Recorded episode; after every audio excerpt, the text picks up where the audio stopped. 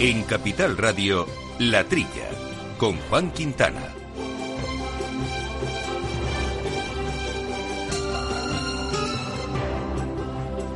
Muy buenos días, gente del campo, y buenos días, amigos del campo y de sus gentes. Bienvenidos otra semanita más aquí a este espacio de agricultura, de ganadería, de alimentación, de asuntos del campo que nos gustan, que abordamos con todos ustedes en estos 60 minutejos que tenemos por delante y que lo hacemos con Néstor Betancor al mando de los controles técnicos. Y aquí en la mesa Jaime Costa. Jaime, muy buenos días. Buenos días, Juan. Y Jesús Morenos, ¿cómo estamos, Jesús? Buenos días.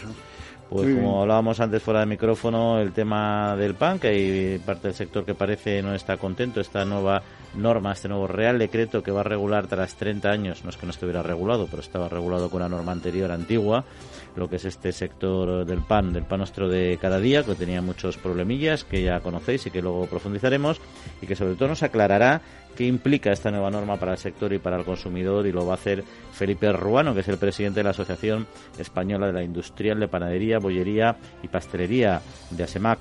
Y nos vamos a ir a un tema que dejamos pendiente la semana pasada porque no pudimos hablar al final con nuestro invitado que es el anuncio de una nueva IGP de indicación geográfica protegida de aguacate, de aguacate y mango. Ya saben que tenemos una estupenda costa subtropical allí por Granada y Málaga, donde los productos tropicales hacen, hacen su agosto generalmente. Y bueno, pues parece ser ahí una Asociación Española de Productores de Frutas Tropicales que está promoviendo esta marca de calidad. Eloy García es su gerente y es el que nos contará algo sobre estos productos y mucho sobre esta futura IGP. Y también del aceite, del aceite de oliva, vamos a hablar porque va avanzando la propuesta de autorregulación eh, de este sector precisamente para intentar compensar y amortiguar estos vaivenes que se producen anualmente, que este año ya saben nuestros oyentes que están llevando a unas altas producciones pero con muy bajo precio aquí a nivel eh, nacional a pesar de la escasa producción global a nivel eh, mundial. Y en fin, estas incertidumbres se quieren paliar con esta autorregulación. Veremos en qué consiste, quién la gestiona y cuáles son sus objetivos. Cristóbal Gallego Martínez es el presidente sectorial de aceite de oliva de, la, de Cooperativas Agroalimentarias de Andalucía, promotor eh, de esta iniciativa. Y en fin, otros asuntos que vamos a ir poco desbrozando, poco a poco. Les recuerdo también nuestro correo electrónico, por supuesto, para que contacten con nosotros cuando lo crean oportuno, que es latrilla arroba capitalradio.es. Agroseguro patrocina la actualidad del sector.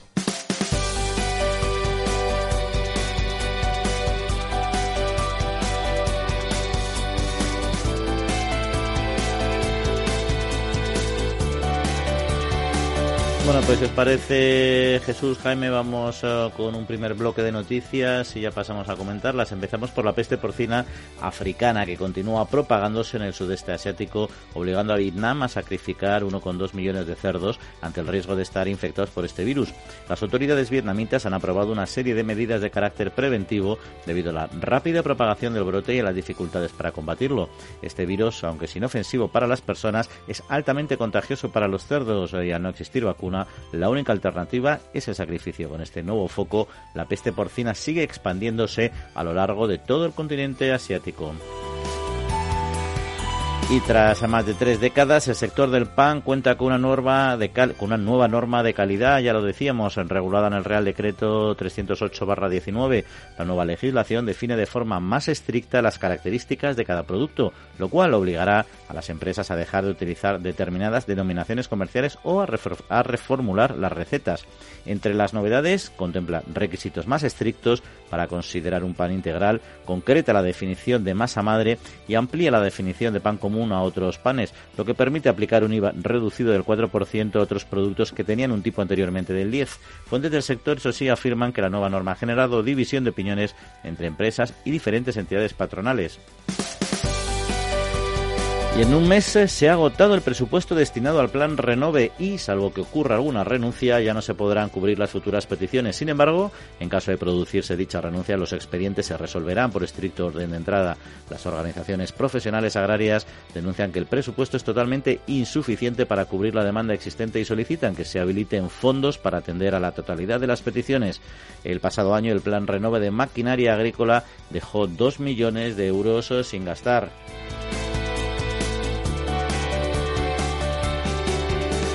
Y finalizamos con la aplicación del Real Decreto Ley 8 2019 de 8 de marzo, en concreto sobre qué, sobre medidas urgentes de protección social y de lucha contra la precariedad laboral que obliga a las empresas a garantizar el registro diario de jornada y debe incluir el horario concreto de inicio y finalización de la jornada de trabajo de cada persona.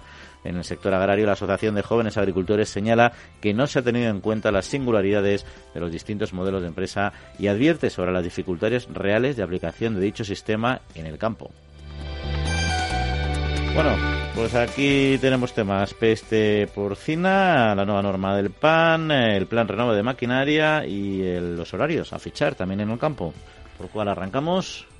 Bueno, pues vamos a seguir un poco al orden, ¿no? Esto de la, de la fiebre porcina africana, oye, qué raro es que no exista una vacuna, ¿eh? A mí se me hace muy raro que, que los científicos no, no den con una vacuna para, para, para esta peste. Asia está muy lejos, ¿de acuerdo? Pero hay que tomar precauciones, ¿eh? Cualquier contagio a través de las personas, todo el comercio que tenemos con Asia, con China, de, fin, de, de, de import-export, con China, pues eh, es un peligro, ¿eh? Yo creo que Europa debe tomar medidas, ¿eh? Pero sobre todo la tenemos ya, también la tenemos ya metida aquí muy próxima a nuestras fronteras. O sea, la podemos traer como tú dices, porque hoy en día ya no simplemente es la, proximidad de la frontera, fronteras muy alejadas a través del comercio te pueden entrar perfectamente esto de tipo de patologías, pero vamos, la tenemos aquí en Polonia, en Francia, en Bélgica, en, en Rumanía, Creo, que hay todavía explotaciones de estas un poco del patio de cada casa que son difíciles de controlar pero más, más como una como una implosión, están como una extinción, no ha estado controlado, pienso yo, ¿no? En, estos países. Sí, Era Francia quien decía que había que se habían planteado poner poner, poner vallas, ¿no? y en, Bélgica. en Bélgica en determinadas zonas, ¿no? Pero que cuando uno piensa en un millón doscientos mil animales para ser sacrificados sin aprovechamiento es, es duro. Sí. Y bueno, lo que sí también supongo que eso tendrá efecto en, la, en el precio del producto, ¿no? Supongo que las exportaciones de carne de, carne de porcino para países asiáticos, pues este año también será bueno. Y, en fin, procuremos que no se estropee y que no, no mm. aparezca ningún foco.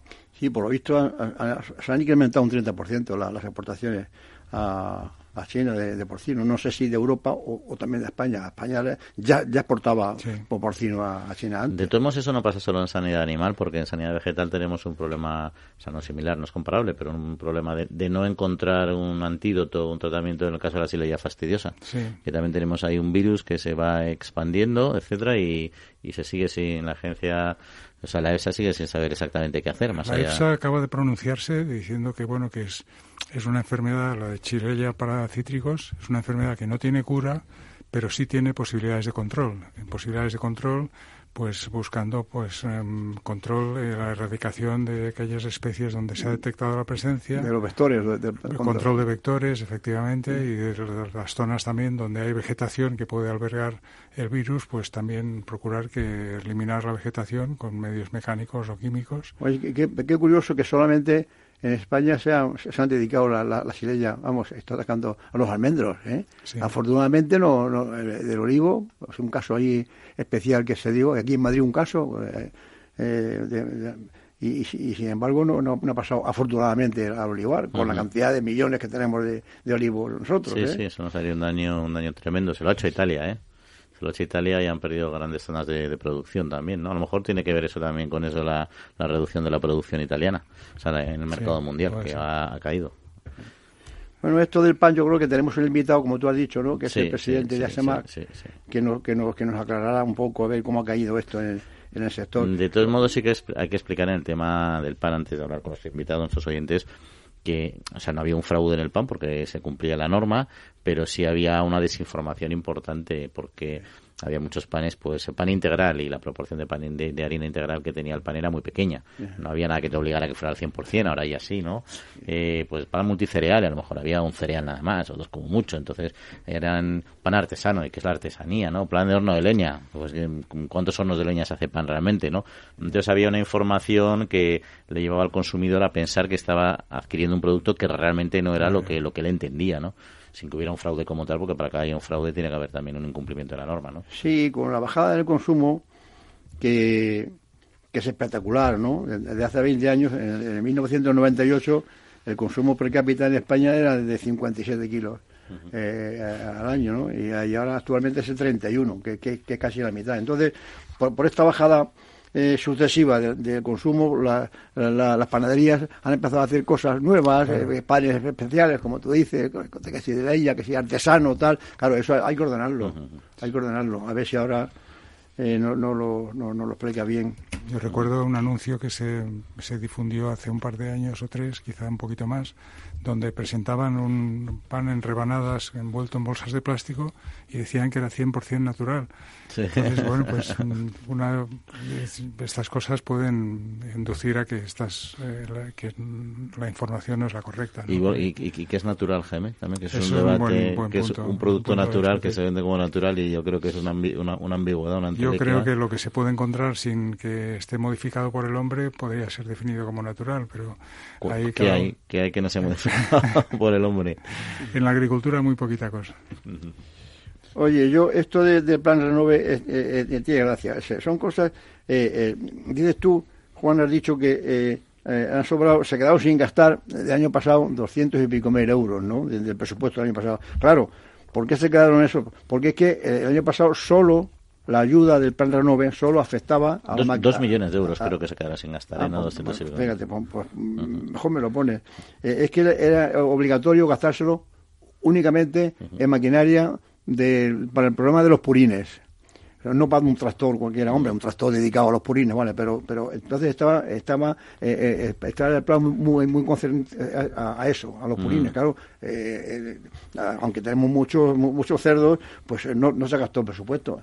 Pero claro, mira este año, este año por lo visto, en un día, cuando se abrió, cuando se abrió el, este para, para las peticiones, en un día el dinero, el presupuesto se, se, ha agotado. Hablo de memoria, pero creo que eran 5 millones nada más. ¿eh? Que 5 millones en un plan renove es, es muy poquita cosa, sobre todo los costes que tienen estas, estas máquinas, que no son precisamente baratas. Es que además la normativa sobre distribución de purines a lo mejor no había entrado totalmente en vigor cuando, se, cuando el año pasado se publicó esta norma, pero este año es así, están, la mayoría de las comunidades lo tienen. Sí, sí, desde luego es una ayuda, en fin, que, que, es poco y además es insuficiente de, todas luces. Y si quieren ayudar de, verdad a la mecanización, pues hay que poner un presupuesto, un presupuesto, en fin, en condiciones, ¿no? No sé. Oye, además que la mecanización sigue siendo necesaria, sigue habiendo. Siempre, siempre mencionamos al final del programa nuestra página de sucesos. Lamentablemente, tenemos que traer prácticamente todas las semanas algún accidente que se produce en máquinas. Muchas veces no es tanto por la calidad de la, o sea, por la máquina, pero sí que es cierto que máquinas muy antiguas, que en un parque de maquinaria súper envejecido, pues esta misma semana se producía el pasado martes un, un agricultor en el País Vasco, ahí en el municipio de Echevarría, de 86 años, se cayó por una ladera y también Volvemos al tema de la edad, que ya sé que es un tema que siempre resaltas tú, Jesús, pero es la edad del agricultor y muchas veces la edad de las propias máquinas. pero a ver cuántos albaniles hay en un andamio con 80 años. Eh, es, que, es que el campo está, está, como está, claro, eh, a lo mejor es un agricultor que se hace lo, suyo, no tiene herederos y no tiene nadie, y el, pobre hombre, fíjate, no, todos los años mueren varios de, gente mayor ¿eh? en, los, accidentes.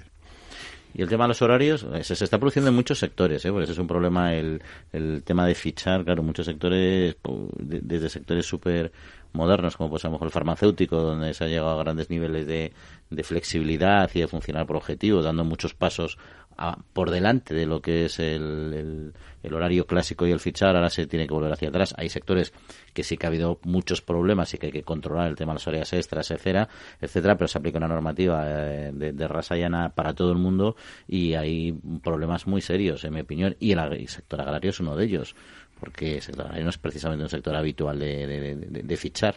yo entiendo que los horarios para la cosecha pues muchas veces dependen de que haga bueno o no, que haya llovido o no y que esté el suelo en condiciones para poder ser transitado. Entonces, es, el aplicar y indicar exactamente qué cantidad de horas cada día, ah. cada día se, han, se han utilizado en esta labor, pues es complicado. Ahora, eh, se, se, se, vendimia por la noche para que el, la uva tal, el, la falfa se ciega para el relente a las 4 de la mañana, eh, en fin, son unos, unos horarios eh, muy, muy, no incompatibles, pero muy difícil de, de, aplicar esta norma. Yo creo que se ha lanzado una norma con una idea, o sea, muy social, muy, muy llamativa para solucionar unos problemas concretos de determinados sectores que efectivamente, hay que meterles mano, porque hay un abuso de, sí. de, de, de, trabajadores, pero no se ha meditado lo suficiente. Y ahora, como siempre, pues hay que solucionar y desarrollar la ley y aplicarla, pues sin, con, en fin, ya, ya veremos cómo, que no tengo el sector agrario más peligroso todavía. Pero bueno, vamos a continuar hablando. Habíamos empezado a hablar del tema del pan, así que no lo vamos a dejar de lado. Agroseguro ha patrocinado la actualidad del sector.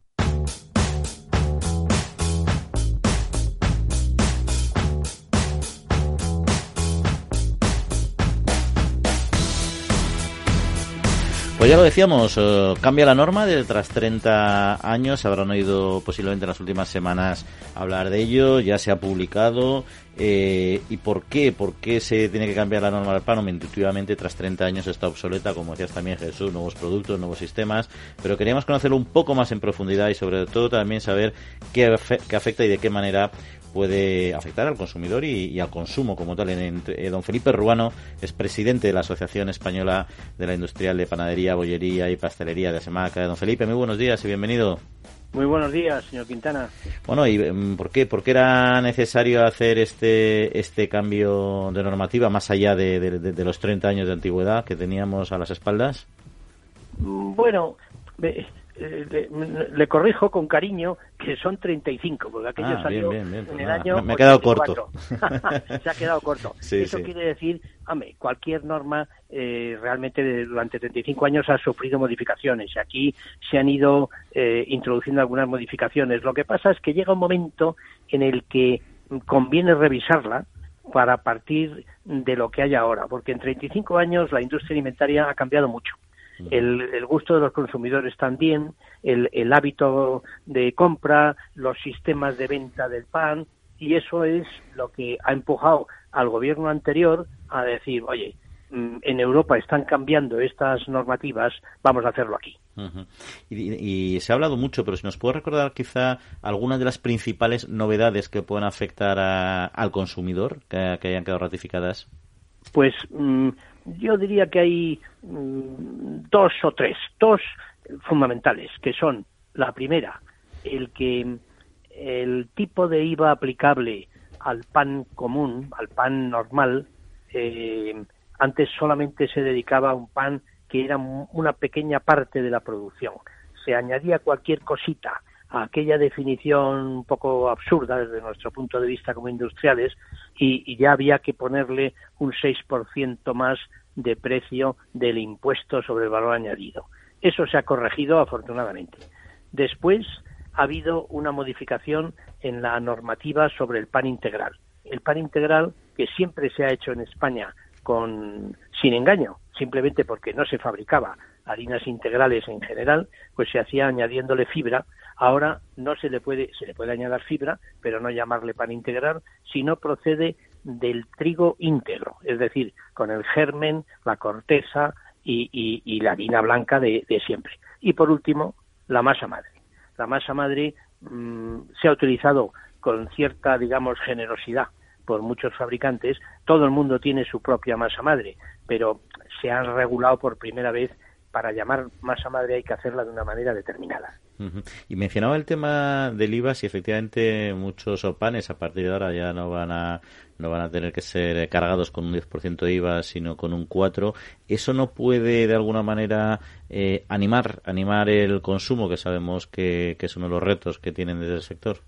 Pues sí, esperamos que lo anime un poco siempre que el que vende el pan traslade ese descenso de, del impuesto al precio de venta, porque claro, nosotros los industriales vendemos, como quien dice, a granel. No, no somos los, los que vendemos en posición venta al público. Nosotros, desde luego, desde el día 1 de julio que entra en vigor esta norma, aplicaremos el nuevo tipo de IVA, pero luego quien nos lo compra y lo revende al consumidor, pues tendrá que hacer lo que él crea conveniente.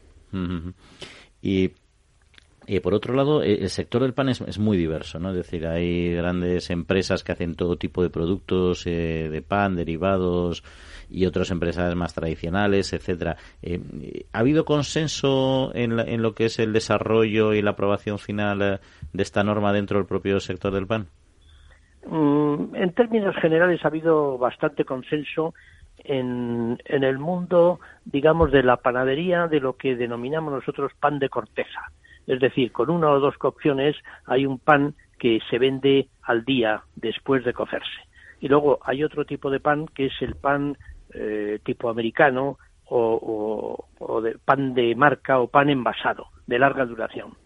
Ese tipo de pan eh, se mueve por algunos criterios distintos. Sus materias primas eh, son más complejas que las del pan de corteza y su etiquetado les obliga a poner pues unos requerimientos que atraigan al consumidor ahí posiblemente pues ha habido menos consenso porque la denominación de masa madre, por ejemplo, si usted tiene dos millones de bolsas que pone masa madre y ahora no las va a poder utilizar más que durante unos meses, pues tiene que hacer un marketing diferente, ¿no? eso, eso nos ha diferenciado en este caso, ha sido la única discusión que ha habido entre los industriales. Y luego, eh, yo creo que los temas concretos, como usted dice, son bastante claros para el consumidor, ¿no? Pues, oye, pues ahora hay que utilizar 100% harina integral, etcétera, ¿no? Eh, pero el caso, por ejemplo, de la definición de lo que es un pan artesano, eh, desde mi opinión personal, que dice que debe primar el factor humano frente al factor mecánico, se me queda un poco un poco ambiguo, ¿no? Porque claro, ese es un tema como muy cualitativo, ¿no? Muy de percepción, ¿no? ¿Esto va a aclarar algo en cuanto al pan artesano esta norma o está todavía demasiado abierto? Mm, nosotros pensamos que no va a aclarar nada, sinceramente.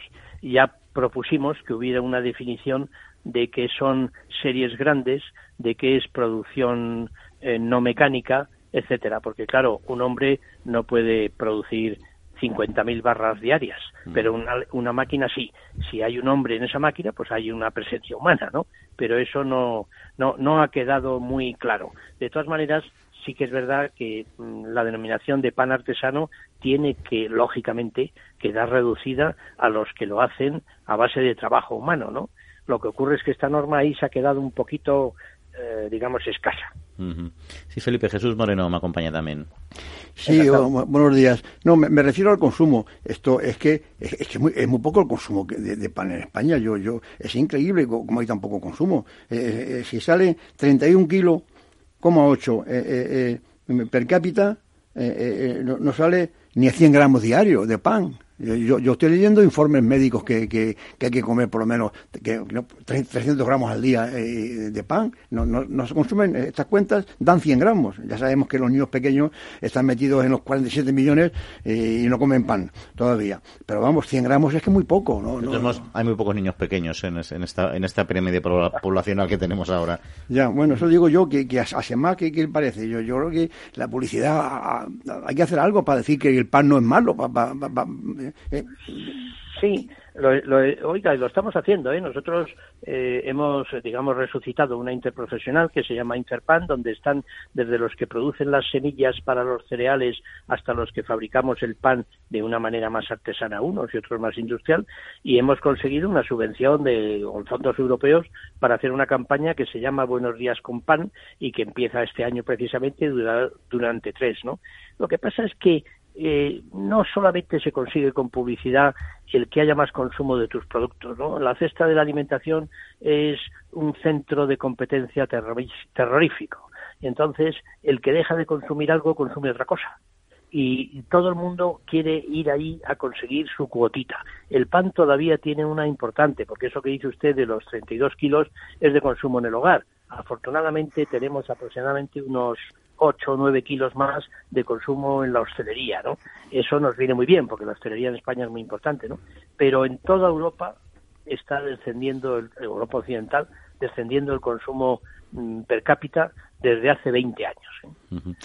Y mencionaba Felipe, bueno, con todos estos cambios que nos ha ido un poco contando y algunos otros muchos que no vamos a tener de tiempo a hablar aquí, eh, el producto de alguna manera puede cambiar, ¿no? ¿Tiene que estar preparado el consumidor para adaptar su paladar al pan que a partir de ahora va a estar en los lineales, en las tiendas, o realmente no va a haber un cambio sustancial de sabor? No creo que vaya a haber ningún cambio. Realmente nosotros nos adaptamos al consumidor. El consumidor mm, prueba lo que nosotros sacamos y si le gusta, se vende. Y si se vende, producimos más. Pero nosotros, eh, digamos, no recibimos inputs del consumidor. Yo quiero un pan de este tipo. Es, eso es prácticamente imposible. Primero porque el pan es tan eh, tradicional y tan común el consumo que a unos les gusta muy cocido, a otros les gusta menos, a unos les gusta blando, a otros les gusta duro. En fin, es un producto en, en toda Europa pues muy muy variado. Sí, Jaime Costa también quiere plantear alguna cuestión. Sí, buenos días, don Felipe. Buenos días. Durante las últimas semanas he visto que hay una especie de, línea de trabajo en algunas, em, en algunas tiendas de preparar empanadas en, listas para servir y que pues para desayuno, para una comida rápida en días de trabajo pues puede ser importante. Quería saber si se considera incluido en el sector del pan las empanadas o ya entran en otra categoría distinta de alimentos más especializados. Bueno, en nuestra asociación están incluidas las empanadas porque es una asociación de la industria de panadería, bollería y pastelería.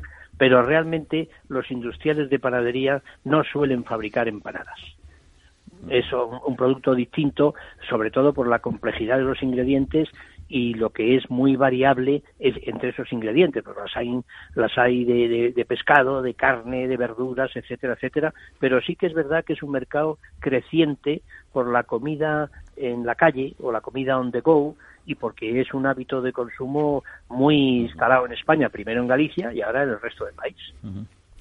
Muy bien. Muchas gracias. Felipe Ruano, presidente de ASEMAC, de la Asociación Española del Industrial de Panadería, Bollería y Pastelería. Pues muchas gracias por acercarse aquí a los micrófonos de la Tría en Capital Radio. Un saludo. Muy bien, muchas gracias. Saludos a ustedes y a todos sus oyentes.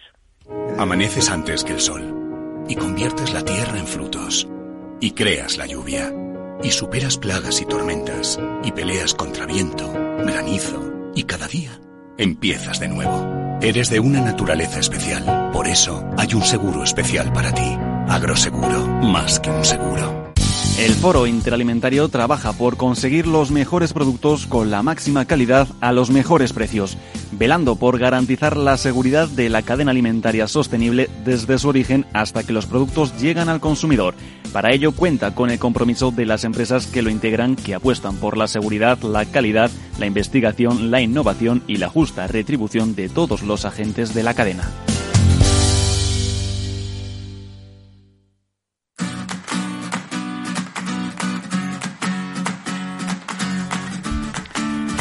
Bueno, pues eh, seguimos aquí hablando de campo en la trilla de Capital Radio con algunas otras eh, noticias que quería comentar con vosotros, eh, Jesús y Jaime. Por ejemplo, que el Tribunal de Justicia de Luxemburgo ha determinado que aquellos productos que no estén amparados bajo la denominación de origen protegida queso manchego no podrán utilizar imágenes ni términos que estén relacionados con dicha denominación de origen. De esta manera, el Tribunal de Justicia da la razón al Consejo Regulador de esta DOP y esta resolución podría animar además a otros consejos reguladores a denunciar etiquetados que podrían ser confusos e inducir a error a los consumidores.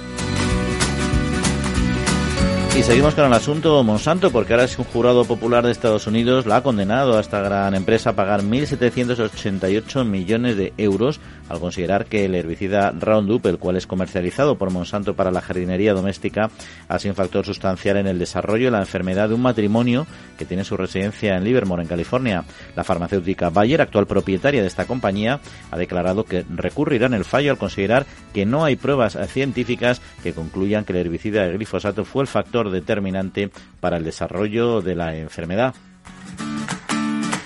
Y nos vamos a la última reunión del Consejo Agrícola de la Unión Europea porque el control de los resultados de la futura PAC, el comercio internacional y el clima centran el debate en la reunión de este Consejo celebrada en Bruselas la semana pasada. Los ministros recordaron al comisario de Comercio Carmen Uvea el mandato a los negociadores europeos para que sean cautelosos en las negociaciones que se vienen desarrollando con Mercosur, Estados Unidos, Chile e Indonesia.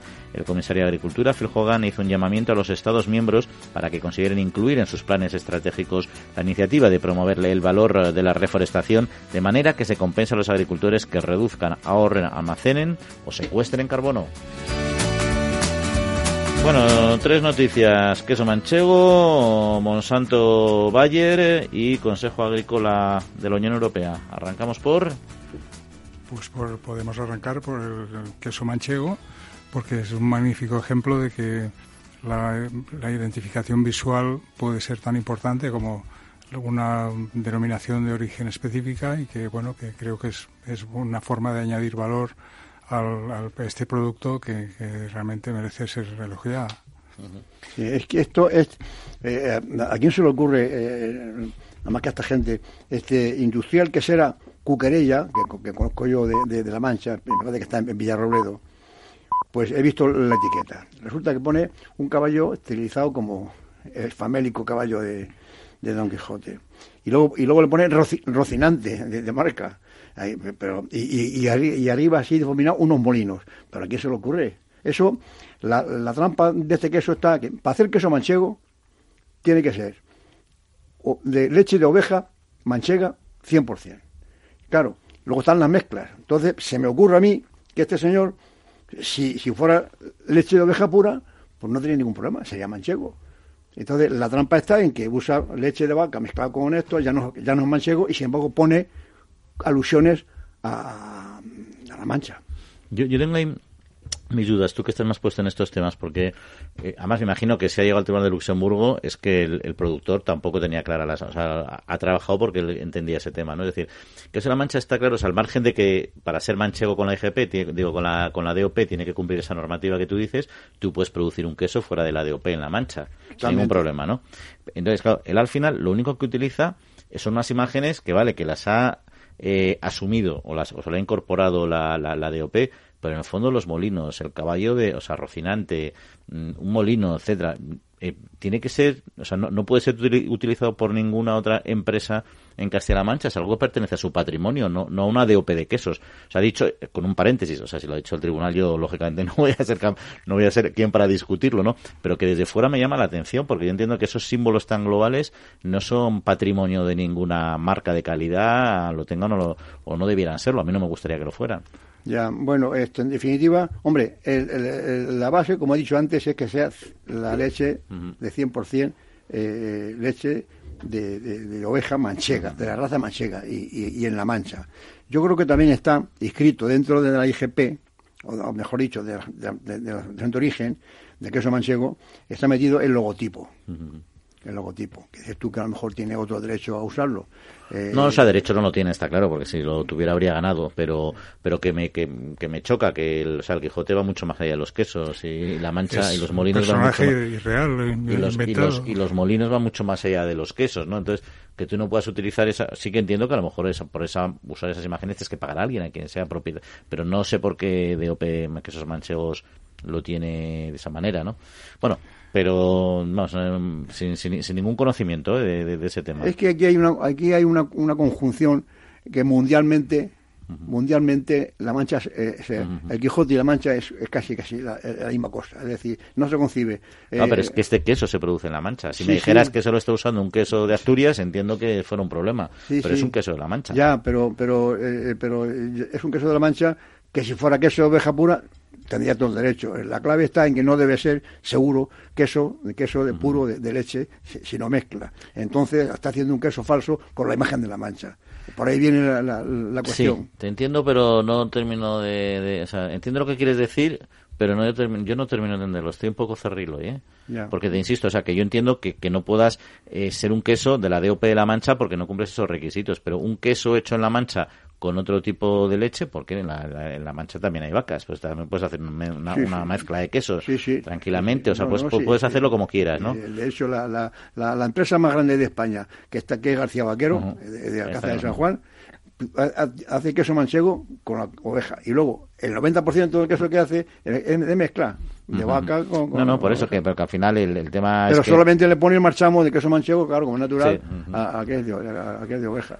En fin y la noticia que has comentado Juan del jurado popular sí bueno es increíble porque el jurado popular que ha decidido sobre esta cuestión pues son siete personas siete varones y cinco mujeres que yo no sé qué formación han podido tener sobre esta situación, pero que en principio no estamos hablando aquí de dos aplicadores que utilicen el producto en cantidades masivas, porque el producto lo estaban ellos adquiriendo para controlar las malas hierbas que crecían en su jardín. El caso es que, bueno, que desgraciadamente pues han tenido un problema de salud y ese, este jurado popular ha decidido que eh, la, aplicación del herbicida Roundup era un factor sustancial en el desarrollo de esta enfermedad con lo cual pues mm, de alguna forma mm, pues eh, se, se citan algún de esto puede traer acarreado algunas cantidades para compensarlo.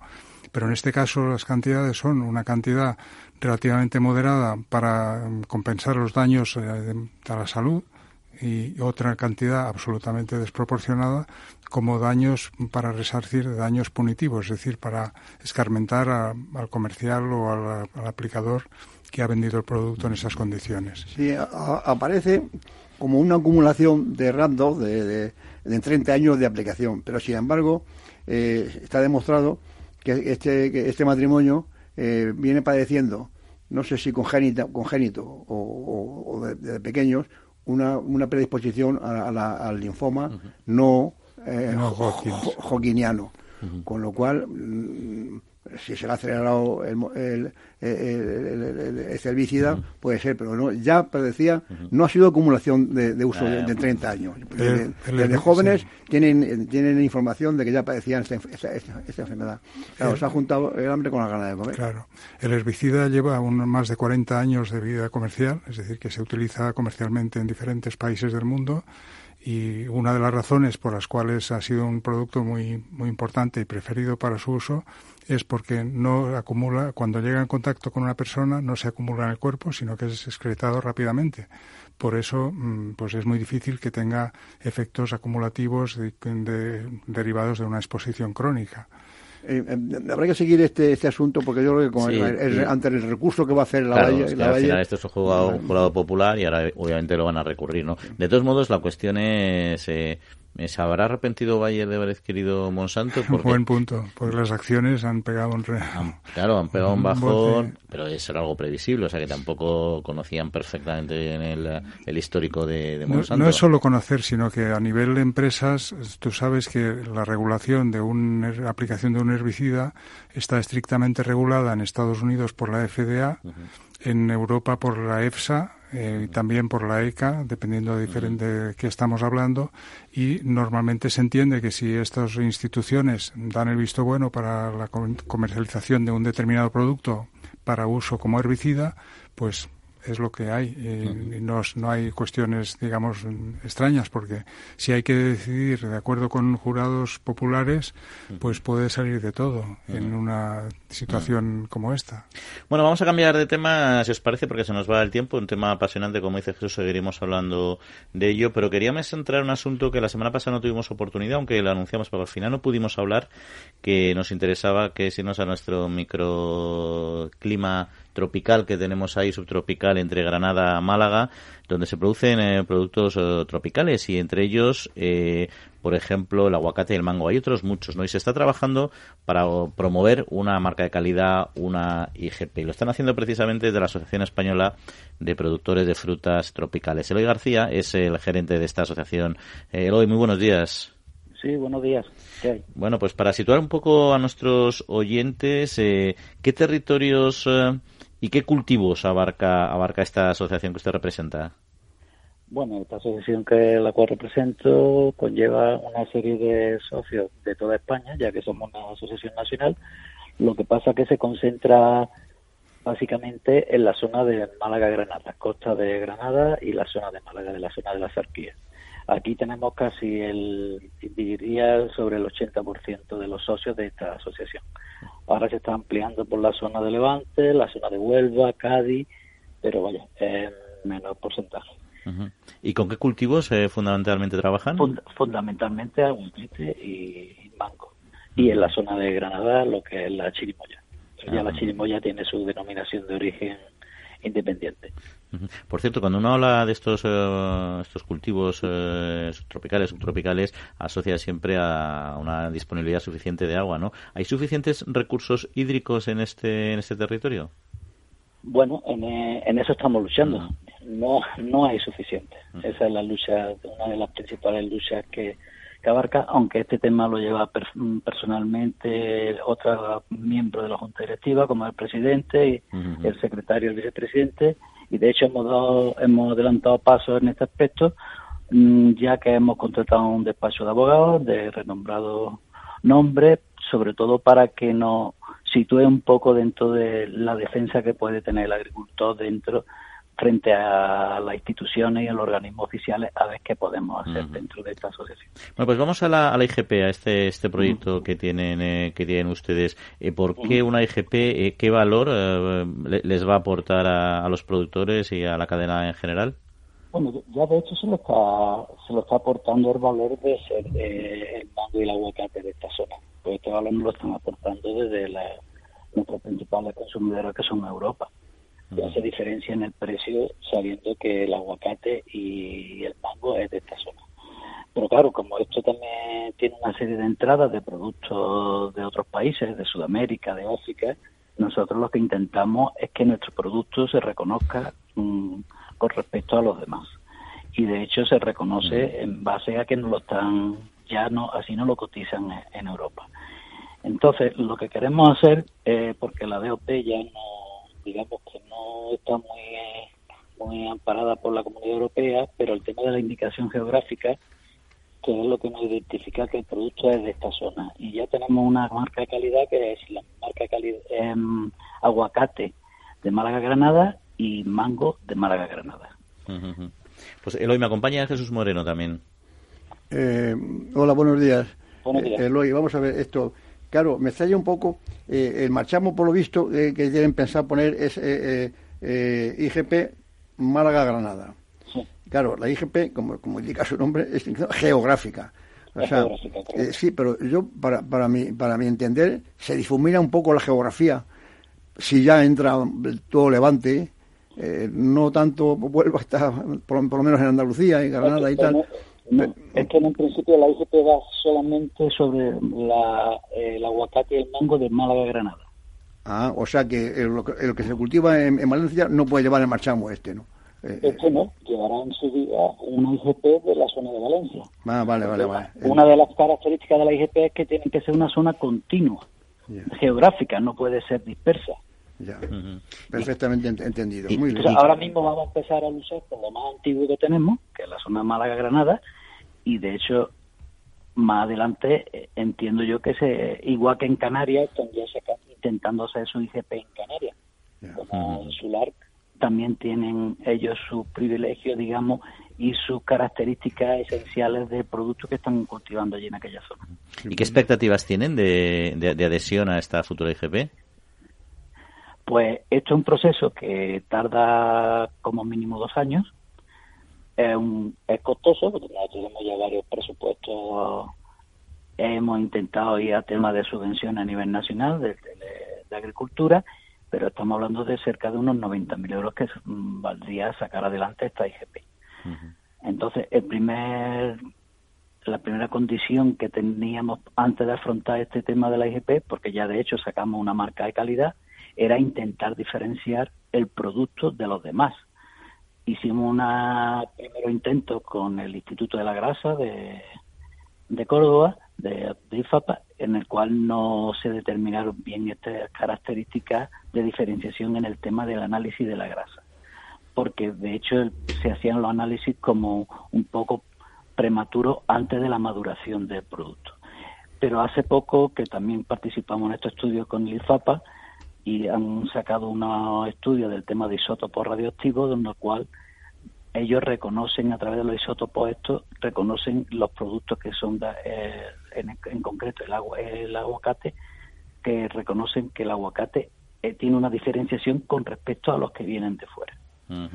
Yo, sobre todo vamos por el tema de la reputación del producto, porque una de las dentro de lo que es la indicación geográfica hay que identificar el producto primero por el lugar y después que posea una cualidad determinada como una reputación o otra característica que pueda atribuirse a, ese origen geográfico.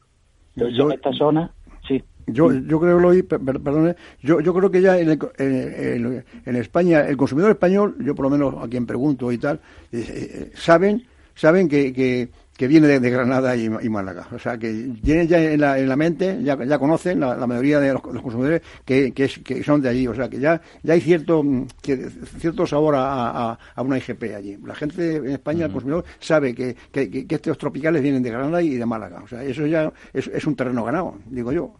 Sí, sobre todo, pero lo tenemos que diferenciar también para que todos todos los consumidores, mm, un yo no es que entienda, no sea un experto en el tema, yo lo que hago es una labor ejecutiva dentro de la asociación, pero escucho a los que entienden y hace poco en nuestras jornadas que fueron hace una semana hicieron una exposición claramente, uno de los, de los fuertes comercializadores de la zona y a alguien le ponen un aguacate bien madurado de México con respecto a uno nuestro bien madurado y es muy difícil de diferenciarlo también, tampoco no es tan fácil porque quizás una de las, de las ventajas que tienen nuestros productos es la inmediatez de ponerlo en el mercado. Es decir, nosotros aquí se coge el aguacate, se coge el mango y en 24 horas está en Europa o en 48 horas. Con lo cual, esa diferenciación sí la tenemos. Y de hecho se nota. Yo cojo un mango de otro país y lo meto en el coche, una caja de mango de otro país y no pasa nada. Yo meto una caja de mango de aquí en el coche y a los dos días no hay quien aguante el olor de mango en el coche. Y esa diferenciación ya nada más que en el olor la tenemos y en el sabor.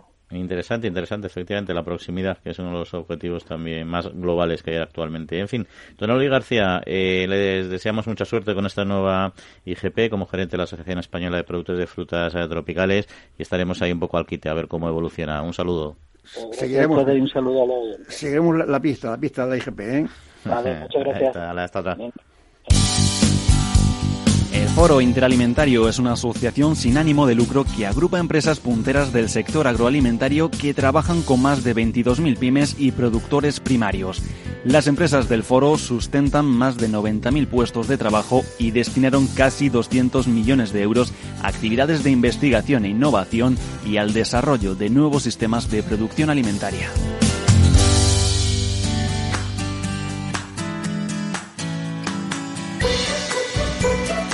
Bueno, pues interesante el tema de, del aguacate. La verdad es que en eso ha sido honesto. Dos, lo coges en cada sitio maduro y la diferencia no es muy grande. Lo que pasa es que luego la, distancia, el transporte hace que lo cojas en otro punto de maduración y que en el fondo, como siempre hemos dicho, las eh, frutas en cámara no maduran, sino que mm, envejecen, por ejemplo, un tomate no madura, sino que enrojece. Eso decía un, un, un, un, un colega de la universidad que decía, en la mata el tomate madura, en la, en la nave enveje, enrojece. Esa era su expresión. no, por eso digo que un mango de, de, de, de, América lo tienen que cortar verde para que llegue aquí en condiciones, o sea, que madura por el camino. Mientras que, como, como ha dicho él, ir a Málaga te lo comes en Madrid a, a las 10 horas. En fin, bueno, tres noticias rapiditas, tres titulares casi. CaixaBank ha renovado su acuerdo de colaboración con la Organización Interprofesional Agroalimentaria y la Carne de Vacuno, de Provacuno, manteniéndose así como el socio financiero de esta organización con el objetivo de seguir promoviendo la competitividad eh, en el sector. Por otro lado, eh, con el impulso de Grupo Editorial Agrícola y el patrocinio de la Asociación Empresarial para la Protección de Plantas, de AEPLA, la Asociación Nacional de, de Maquinaria Agropecuaria Forestal y de Espacios Verdes y Patatas El Tour Conocer la Agricultura y la Ganadería, pone en marcha su octava edición en la que recorrerá seis colegios de la ciudad de Valladolid entre 14 y el 23 de mayo. Y para terminar, los agricultores españoles que el pasado miércoles celebraron la festividad de San Isidro lograron eh, reciclar más de 4.000 toneladas de envases, eh, fertilizantes y fitosanitarios de Sigfito en 2008. Corrijo, no los españoles, sino los de Castilla y León. Una cifra récord ya que es la primera vez que se alcanzan esos niveles de recogidas a tan altos eh, las comunidades donde más envases de fertilizantes y fitosanitarios reciclan son Andalucía, Valencia y la propia Castilla y León. Lo, de San Isidro Juan es importantísimo, ese santo tan, tan, campero que es, porque la gente cree que, solamente es fiesta en Madrid. No, hay muchísimos pueblos eh, pero muchos pueblos tienen es, fiesta el día de San Isidro. está vinculado al campo, al agricultor de toda la vida, es nuestro santo patrón y el de la trilla, claro, como no puede ser otro, ¿no? Yo, yo, yo, he dado más de un pregón eh, la fe en, los pueblos de, La Mancha, me, llamaban, un pregunto de San Isidro, encantado, pues la gente encantada. Pues si nos lo ibas a decir, te pedimos que prepares uno para el programa de hoy, nos hemos despistado para el de la semana anterior. cuando queráis, cuando queráis. Bueno, vamos a cambiar eh, de tercio porque el sector aceite de oliva, aquí seguimos muy en detalle muchos aspectos suyos, también el mercado, cómo evolucionan precios y todos los años pues vemos cómo hay una cierta inestabilidad de cara también al productor que no termina de, de, de poder mantener una situación, como decíamos, estable. No en ese sentido, el sector lleva tiempo trabajando por una, una autorregulación y en concreto también a través de cooperativas agroalimentarias, eh, que es con quien queremos hablar para ver cómo está este proceso de avanzado, en concreto con Cristóbal Gallego Martínez, que es el presidente de la sectorial en Andalucía de este sector. Cristóbal, muy buenos días. Buenos días. Bueno, lo primero de todo, ¿qué es, qué es una, auto, una autorregulación? ¿Y, y quién, lo, quién lo coordina? ¿Quién lo gestiona?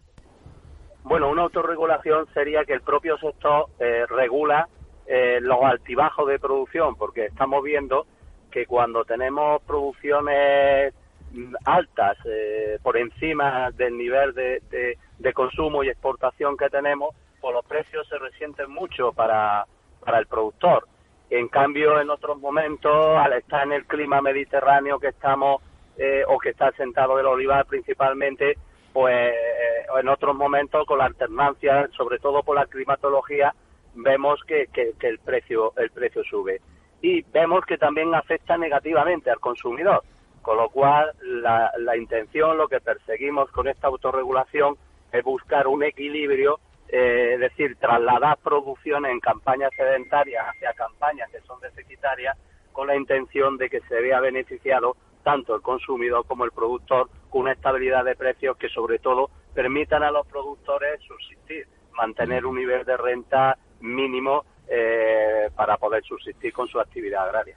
Entiendo, por lo tanto, que es un proceso en que tiene que estar de acuerdo toda la cadena, ¿no? Casi a nivel de interprofesional, donde se supone que están representados todos los distintos escalones. Sí, donde el, el, problema donde lo tenemos centrado principalmente son el organismo de competencia, tanto a nivel comunitario como a nivel nacional. Competencia eh, vigila mucho estos aspectos, eh, bueno, pues ya sabes, como lo que es la, el libre mercado, ¿no? Pero, pero nosotros creo que ya le hemos demostrado suficientemente al organismo de competencia que una medida así eh, vendría bien tanto al consumidor como al productor. De hecho, hay un estudio eh, de un cuatrienio por parte del Ministerio de Agricultura, donde ha demostrado que frente eh, en años con distintas producciones, como te he dicho, son con diente de sierra, producciones a veces muy altas y otras eh, bajas, el, el, producto ha visto mermado entre el, precio mayor que ha tenido y el precio menor un 135% su precio.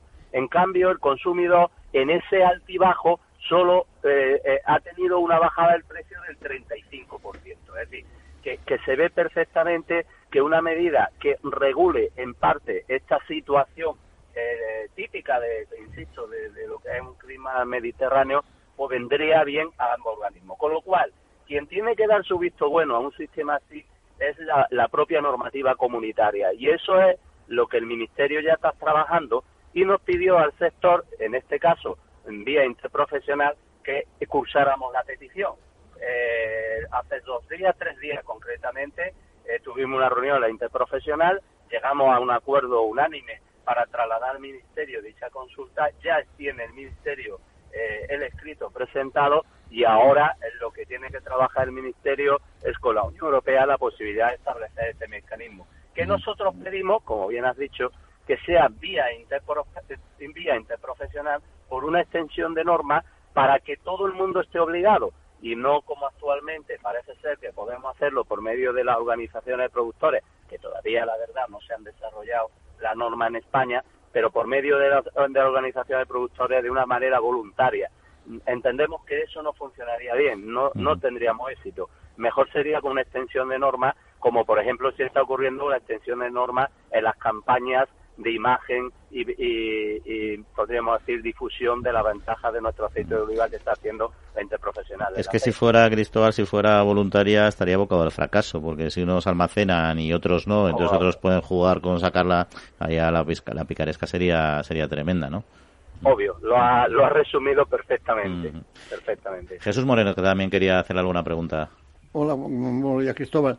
Esto, Buenos días, un, un dato que, que yo desconozco. ¿En qué porcentaje eh, de, qué, eh, de aceite de España, qué porcentaje se- lo producen las cooperativas y, y el resto, que, los, los particulares, que, que hacen son almazaras particulares? ¿En qué porcentaje de la producción pertenece a las cooperativas?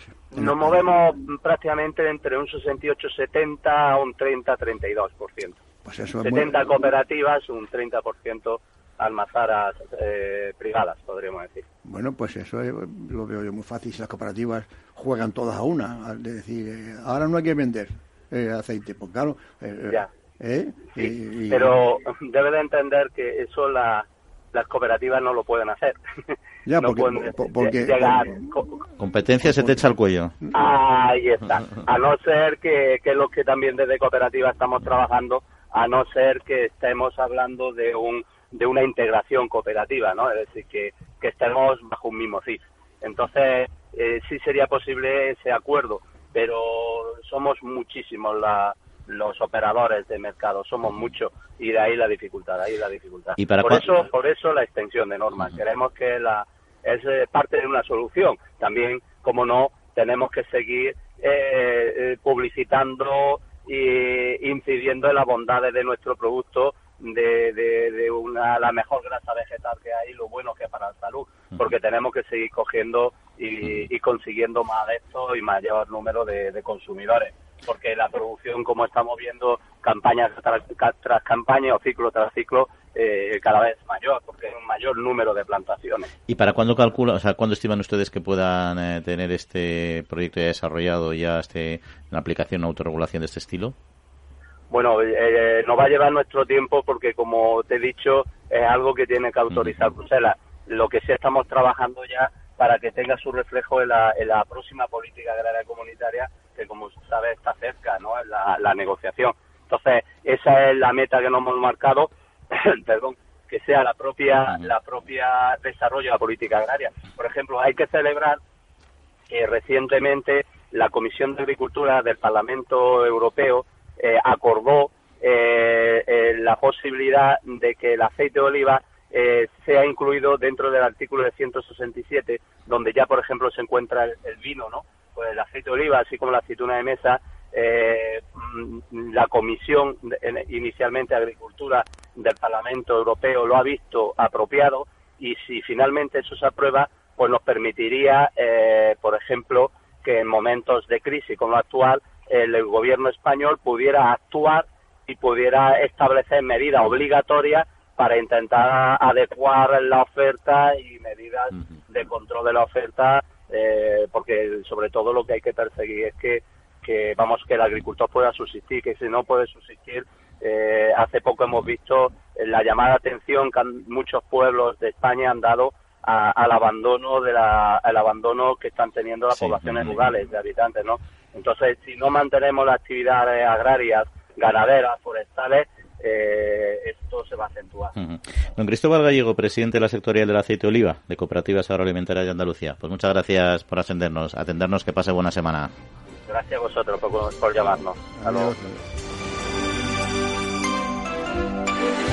Bueno, ¿qué os parece la iniciativa ciudadana Salvar las abejas de la que se ha presentado la Comisión Europea y que pretende, bueno, pues defender este este colectivo, ¿no? Ahí se va el registro va a empezar el 27 de mayo.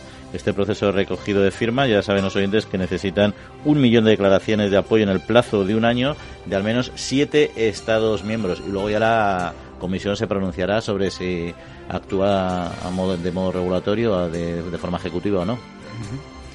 Bueno, pues eh, que, que poco dicen los, los, los animalistas de, sal- de salvar las abejas, ¿no? Dicen hay que salvar el lobo, que salvar tal, pero las abejas no dicen nada, que, que hay que salvarlas. ¿eh?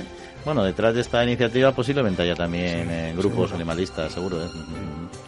Y que bueno, el, el declarar el apoyo a través de una iniciativa de comunicación es muy fácil, ¿no?